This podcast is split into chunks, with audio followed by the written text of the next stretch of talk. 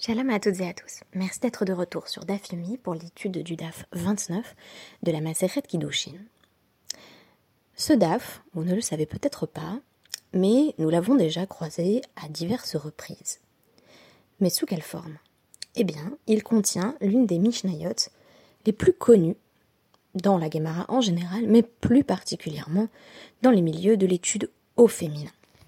Nous l'avons déjà abordé à travers divers podcasts, notamment 24 heures de la vie d'une femme, qui était en réalité l'un des premiers podcasts que nous ayons réalisé, ou encore plus récemment, lorsque nous étudiâmes Rosh Hashanah, le DAF 34 était consacré à cette question de nouveau de l'obligation ou de la dispense des femmes euh, quand il était question du chauffard spécifiquement, mais vous allez voir qu'en réalité, on a besoin du DAF 29 de la Maseret Kiddushin pour penser l'élargissement euh, de la question de pourquoi les femmes font ou ne font pas certaines mitzvot, puisque c'est dans le DAF 29 de la Maseret Kiddushin qu'on va énoncer un principe général. Ce principe, il est extrêmement connu, c'est celui de mitzvot chez Hazman Grama Nashim Pturot. Les femmes sont exemptes des mitzvot, des commandements qui sont liés au temps, c'est-à-dire causés par le temps. Rachi explique que le temps fait advenir, donc qui sont liés à une période euh, spécifique. Notons au passage que l'étude n'en est pas un, l'étude n'est pas un commandement positif lié au temps, puisqu'il faut étudier jour et nuit. Donc il n'y a pas de cadre défini euh, temporel pour l'étude, et cependant, notre DAF va également rappeler l'exemption des femmes, euh, notamment sur la question de l'enseignement, en prenant un passage bien connu du schéma, et Benerem. Tu l'enseigneras à tes enfants, mais ici la Gemara propose la glose suivante que l'on connaît bien. Euh, il s'agit de Benerem Velo Benotechem. Tu l'enseigneras à tes fils, mais tu n'as pas l'obligation de l'enseigner à tes filles. Bien entendu, la glose euh, témoigne forcément d'un héritage rabbinique ou d'une tradition reçue, euh, parce que sinon, dire que chaque fois qu'on emploie Benechem euh, ou qu'on emploie même euh, le nom Ben sans suffixe, cela désigne uniquement les garçons, n'aurait pas de sens. Il suffirait de dire Bnei Israël, ah bah ça doit vouloir dire Bnei Israël, Velo Banot Israël, et donc là on se retrouve avec une complexité de taille, voire une difficulté insurmontable qui consisterait à dire que les femmes sont systématiquement exclues du peuple critique féministe d'ailleurs que euh, certaines n'oseront pas présenter, c'est le cas de, Judith Plaskow dans Standing Again at Sinai. Euh, je vous renvoie à ce sujet euh, sur ma critique de Plaskow sur Academ, qui a été présentée à travers mon analyse de la parachat Yitro. Donc si vous tapez Yitro, euh, je présente euh, ce qui me semble être les difficultés avec un modèle d'exclusion radicale qui consiste à dire effectivement nous n'avons jamais vraiment euh, fait partie du peuple en tant que femmes. Donc si on laisse maintenant de côté la question de la Torah, de l'étude de la Torah, que nous avons beaucoup eu l'occasion d'aborder à travers l'étude de la Maseret Sota et du débat entre Ben et Rabbi Eliezer, Revenons-en au principe général, qui est celui qui nous intéresse le plus. Alors la Mishnah tout entière nous dit Kol mitzvot ben vanashim vanashim. Toutes les mitzvot du père qui ont trait au fils, les hommes euh, ont une obligation et les femmes sont exemptées. Alors, grosso modo, comment ça va se traduire dans la Gemara Les mères n'ont pas d'obligation euh, vis-à-vis des enfants. On apprend notamment que euh, un père doit apprendre euh, à son enfant un métier, euh, il doit lui trouver une femme, donc on comprend dans le contexte qu'il s'agit principalement d'obligation du père vis-à-vis du fils. On n'a pas d'obligation similaire de la mère vis-à-vis du fils, ainsi euh, la mère n'a pas l'obligation de, d'effectuer le, le la rédemption du premier-né, par exemple. Et on nous dit à l'inverse, toutes les mitzvot des enfants qui concernent leurs parents euh, s'applique tout autant aux hommes qu'aux femmes. Donc évidemment, euh, tout ce qui est euh, honorer son père et sa mère, leur témoigner du respect, tout cela s'applique de façon identique aux garçons et aux filles.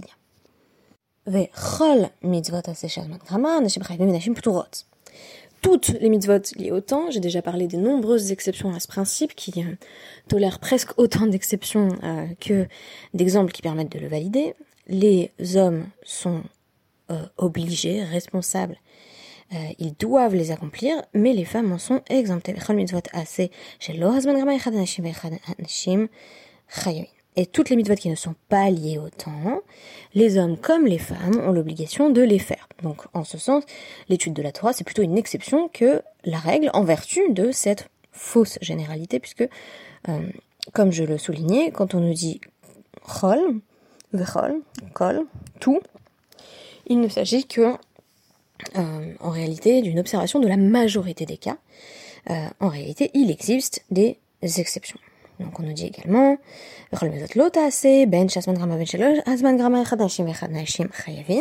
toutes les mitzvot qu'on pourrait qualifier de négatives, tous les interdits, les hommes et les femmes doivent les appliquer de manière identique, sauf de manière peut-être logique, euh, baltakif, baltashrit et baltitamelametim. Euh, donc euh, l'interdiction de, de couper les coins de la tête, donc les, cheveux euh, au-dessus euh, au-dessus des oreilles euh, qui correspondent en gros aux favoris ou, aux pailles. Là-dessus, un homme a l'interdit de les couper, une femme pas du tout. Baltashrit, là pour le coup, c'est l'interdit de, de, couper la barbe. Donc une femme à barbe peut se couper la barbe de quelque manière qu'elle le souhaite, ou baltamer la métier. Et l'interdit de se rendre impur au contact avec un mort, interdit qui est exprimé donc dans Vaïkra 21.1. Euh, qui ne s'applique pas là non plus euh, aux femmes. Alors ce que j'ai déjà fait notamment dans 24 heures de la vie d'une femme, euh, c'est vous présenter, donc il y a presque trois ans, diverses explications des richonymes, des acharonymes, des décisionnaires contemporains, pour justifier cette exemption. Cette exemption des femmes, qui porte, donc, je le rappelle spécifiquement sur les méthodes positives liées au temps, elle n'est pas justifiée euh, dans la Guémara euh, par un principe essentialiste ou constructiviste, comme par exemple, au tout début de la Maseret Kiddushin, on parlait de ce qui yikar isha, un homme prendra femme, nous avions une explication qui nous était euh, présentée, à savoir, bah oui, un homme cherche une femme et une femme ne cherche pas un homme, et c'est d'ailleurs euh, euh, parce que, par analogie, l'homme a perdu quelque chose et aspire à retrouver sa moitié. Donc là, pour le coup, on avait une forme de justification qui peut d'ailleurs convaincre ou pas, qui peut correspondre à l'expérience personnelle ou pas, qui peut choquer, qui peut déranger, tout ce qu'on veut. En tout cas, il y a un élément d'explication. Euh, ici, ce n'est pas le cas, on a simplement des versets qui vont être invoqués à l'appui de euh, ce qui est sans doute déjà pour les sages un constat. Donc on a un, mécanisme qui est mis en place d'appui euh, sur des versets, mais pas du tout de justification textuelle à partir d'un raisonnement. Enfin, la justification n'est précisément que textuelle, et là encore, euh, elle dénote bien du fait qu'on avait affaire à une tradition euh, qui avait été reçue euh, directement, donc avec cette chaîne de transmission orale qui émanait de Moshe et qui avait ensuite été conservée au fil des générations. et on peut dire qu'il y avait aussi une pratique sociologique en vertu de laquelle les femmes étaient exemptées de ces mitzvot positives liées au temps, mais on ne nous dit pas du tout pourquoi? Alors, au lieu euh, de redonner les explications des Rishonim, des Acharonim euh, et de ce qu'on appelle parfois les Tartonymes, les, décisionnaires euh, contemporains, je me suis dit que j'allais adopter une perspective qui est originale, je pense, dans le cadre du Daf Le Daf c'est beaucoup citer une œuvre. Et vous remarquerez qu'aujourd'hui, ce n'est pas le cas. J'ai décidé de citer, en lieu et place d'une œuvre, le collectif de femmes, de femmes qui étudient que j'ai co-créé avec euh, Tali Fetoussi en 2020. Ce collectif est axé autour de l'étude juive, des problématiques féministes et du questionnement sur les textes. Donc, Colel, ça a été euh, déjà pour l'instant trois sessions d'études intensives, à raison de 3 à 4 cours par semaine, euh, de 2 heures par soir, donc en général du mois de janvier-février jusqu'à la fin du mois d'avril ou jusqu'à Pessar. Et par la suite, on a également ce qu'on appelle un Kollel Light, donc des cours euh, pendant le reste de l'année euh, sur des thématiques choisies par les participantes les plus investies, euh, où on va avoir plutôt un cours par semaine, mais Colel c'est aussi euh, un site, c'est aussi une présence médiatique, un compte Instagram dédié à la vulgarisation de contenus juifs à la destination des juifs et des non-juifs, euh, et c'est aussi également la publication de deux magazines qui contiennent des articles rédigés euh, par les boursières, puisque Colel, bien entendu, en reprenant ce modèle du Colel, euh, a pris le parti de payer, de façon certes pour l'instant symbolique, mais de payer malgré tout ces étudiantes qui font l'effort d'être présentes à tous les cours et de rédiger également un article de réflexion à la fin de leur parcours. Donc aujourd'hui, l'approche que j'ai voulu adopter, euh, c'est plutôt d'aller poser directement la question aux femmes. c'est assez rare en fait euh, qu'on lise euh, une sorte de littérature féminine sur la question des mitzvot positives liées au temps. Et je me suis dit, on n'a pas encore forcément des textes à extrêmement longs rédigés par les femmes sur le sujet. On a des essais féministes que j'évoquais, par exemple Judith Plaska, nous, nous pourrions en citer bien d'autres. Euh, mais moi, ce qui m'a semblé intéressant, c'est de recueillir tout simplement la parole des femmes sans médiation. Alors, vous remarquerez que d'habitude, dans le Dafyomi, j'ai tendance à proposer voilà une approche, euh, souvent apologétique, en disant voilà comment on peut vivre avec le texte. Euh, ce qui m'a intéressé dans, dans cette approche que je choisis d'adopter aujourd'hui, c'est une démarche de prendre la frustration, la colère, l'indifférence, la joie des femmes de Kolel euh, de ces Talmidot Rachamim telles qu'elles me venaient. Donc, euh, qu'est-ce que j'ai fait? J'ai simplement demandé sur un groupe avec de nombreuses femmes associées à Kolel, euh, pour vous, qu'est-ce que ça évoque, cette exemption, dans le cadre de cette Mishnah qu'elles connaissent bien? Qu'est-ce que ça veut dire pour vous être exempté? Pourquoi, selon vous, on est exempté? Comment vous vivez cette exemption? Vous l'aurez deviné, les réponses ont été diverses et variées.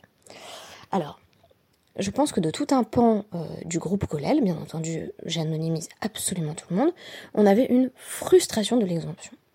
Ça m'a surprise parce que dans un premier temps, je m'attendais à ce que euh, ces femmes me disent l'exemption est un confort.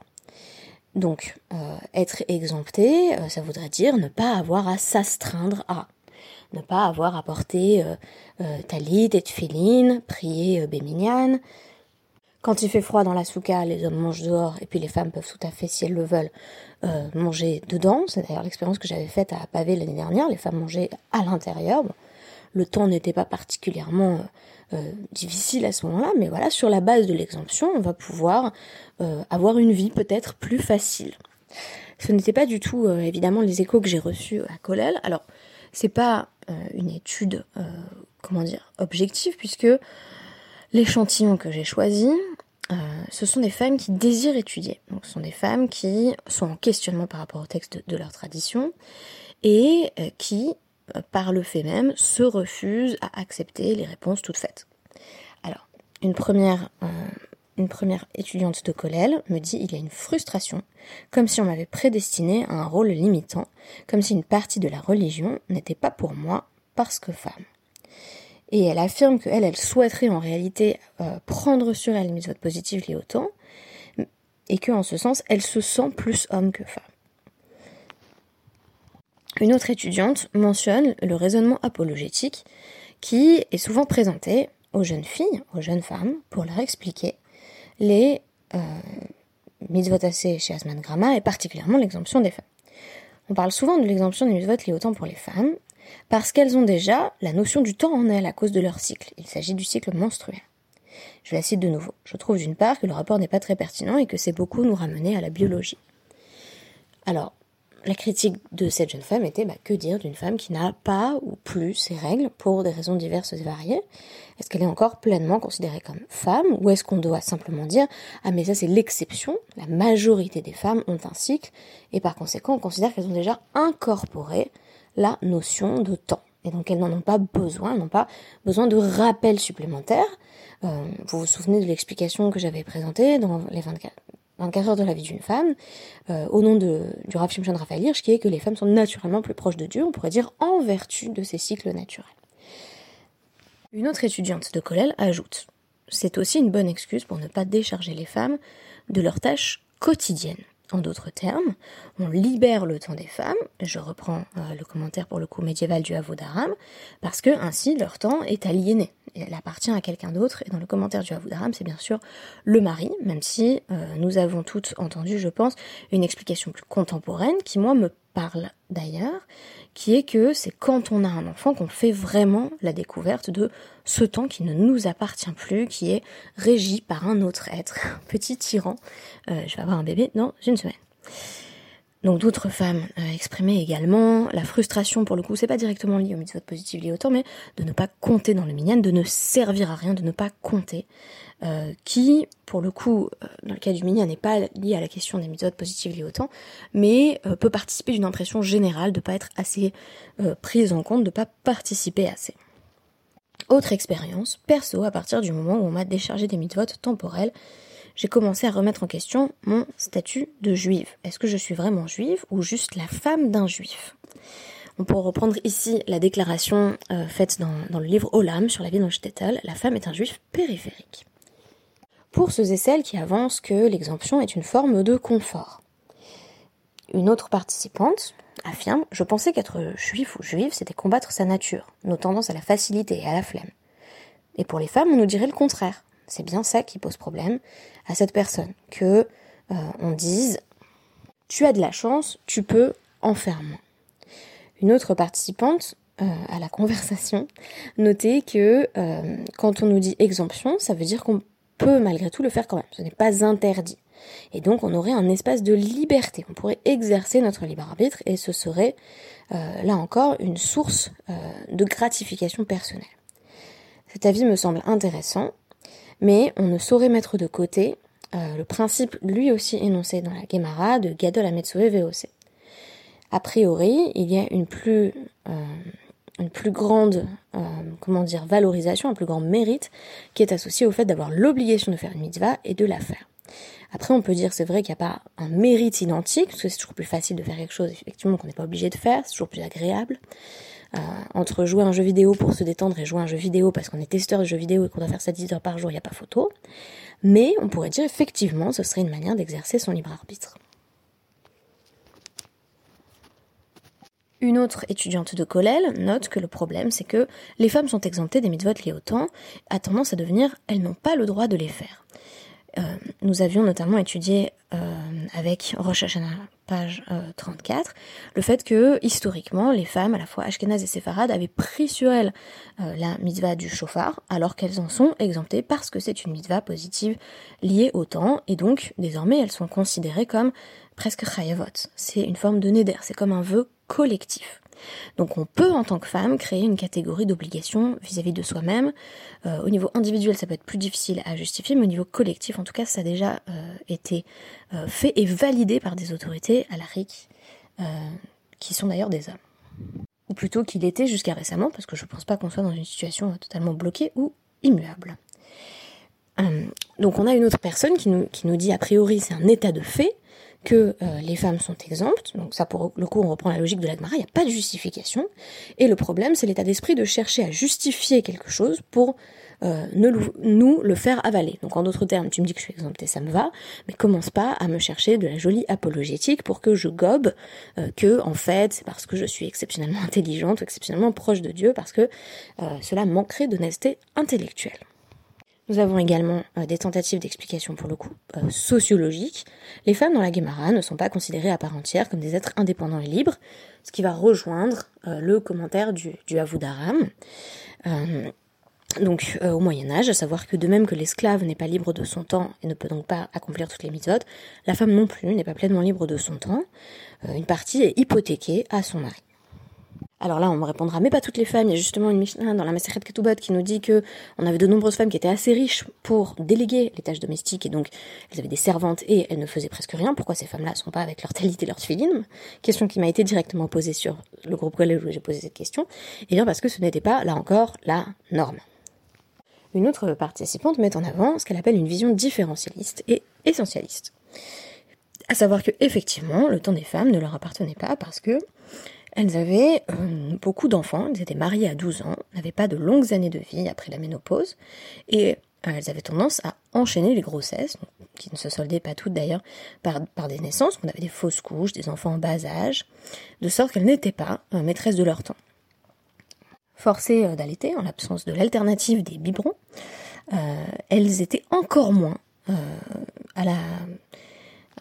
en maîtrise du temps qui leur appartenait. Et pourtant, cette personne note aussi qu'avoir moins de mitzvot est difficile, parce que les mitzvot sont traditionnellement associés dans la religion juive à la responsabilité et donc au sentiment d'importance de soi. Tout ceci pose la question suivante, était-ce la norme à l'époque de la Guémara de ne pas être maîtresse de son temps en tant que femme? Si on avait en effet beaucoup de femmes qui allaient euh, voir se multiplier les naissances, euh, que leur vie tournait beaucoup autour de l'enfant à naître ou de l'enfant en bas âge, alors on peut postuler que les sages auraient presque fait preuve de clémence en exemptant les femmes des, mitzvot liés au temps, en sachant qu'il y a un moment clé ou des moments clés qui peuvent se répéter euh, de leur vie, où effectivement elles n'ont pas la possibilité de maîtriser leur temps. Cette jeune fille ajoute que ce serait presque insultant euh, de demander à la maman de faire comme si c'était pareil. C'est-à-dire de euh, présupposer que oui, oui, elle n'a qu'à mettre son talit et cette filine le matin, euh, et se rendre à la synagogue qu'il vente ou qu'il neige pour écouter le chauffard, alors qu'elle a un nourrisson qui est pendu à son sein, en gros. Là, c'est plutôt mon expression à moi que celle de mon ami, bien sûr. Notons que, réponse à ce commentaire, d'autres étudiantes de Colel euh, avancent que bah, si c'est euh, le cas, si c'est lié à ce statut féminin spécifique, alors peut-être qu'il n'y a plus de raison d'être exempté, parce que ça ne serait lié qu'à un contexte historique où les femmes allaient enchaîner vraiment les grossesses, les naissances, et que ce n'est plus le cas. Euh, je noterai toutefois que ça dépend vraiment des communautés. Pour le coup, il y a quand même des communautés ultra-orthodoxes où ce vécu n'a pas tellement changé. À partir du moment où euh, une jeune fille euh, est mariée, elle va enchaîner les grossesses, les naissances, euh, parfois également euh, les fausses couches. Donc on pourrait dire effectivement la, majeure partie de la vie d'une femme serait définie euh, par cette question des, des engendrements, des enfantements. Notons autre critique qui est présentée ici, que on nous dit la femme n'est plus maîtresse de son temps, là encore en réponse à cette vision euh, essentialiste ou différentialiste, parce que les pères ne sont pas assez investis. En d'autres termes, la question se pose pourquoi n'exempte-t-on pas les hommes aussi si on est particulièrement pris à la naissance d'un bébé? Et enfin, dernière perspective qui m'a beaucoup intéressée. Euh, donc là encore, une personne qui cherche pas particulièrement de justification, qui dit c'est juste un fait établi qui est pas embêtant. Je suis ok de ne pas avoir à mettre euh, les tefilines ou à ce le loulav, mais le problème c'est qu'on va survaloriser ces mitzvot par rapport à celles qui sont spécifiques aux femmes. Euh, donc on nous dit par exemple, il y a une grande fête pour la mise des tefilines, alors que quand une jeune fille atteint la, la bat mitzvah, il n'y a pas de grande fête du premier allumage des bougies. Il euh, n'y a pas non plus évidemment de fête autour euh, des règles de Nida, qui sont aussi vraiment pour le coup très spécifiques euh, aux femmes juives, donc au respect des lois de ce qu'on appelle la, pureté familiale. et donc en fait tout ça, ben ça passe plus ou moins à l'arrière-plan. Donc on a l'impression, peut-être ça contribue aussi ce sentiment de frustration ou de jalousie que les mitzvot des hommes, ben c'est aussi mieux. comme si y avait des points et que les femmes avaient des mitzvot qui rapportent moins je termine en citant euh, mon ami. Donc euh, je remercie euh, toutes ces femmes d'avoir partagé leurs expériences toute l'après-midi sur cette question. J'ai sélectionné certains de leurs témoignages, j'en ai résumé beaucoup. en réalité c'était des heures et des heures de discussion. J'ai trouvé intéressant de ben, rendre la parole aux femmes tout simplement sur cette question de l'exemption.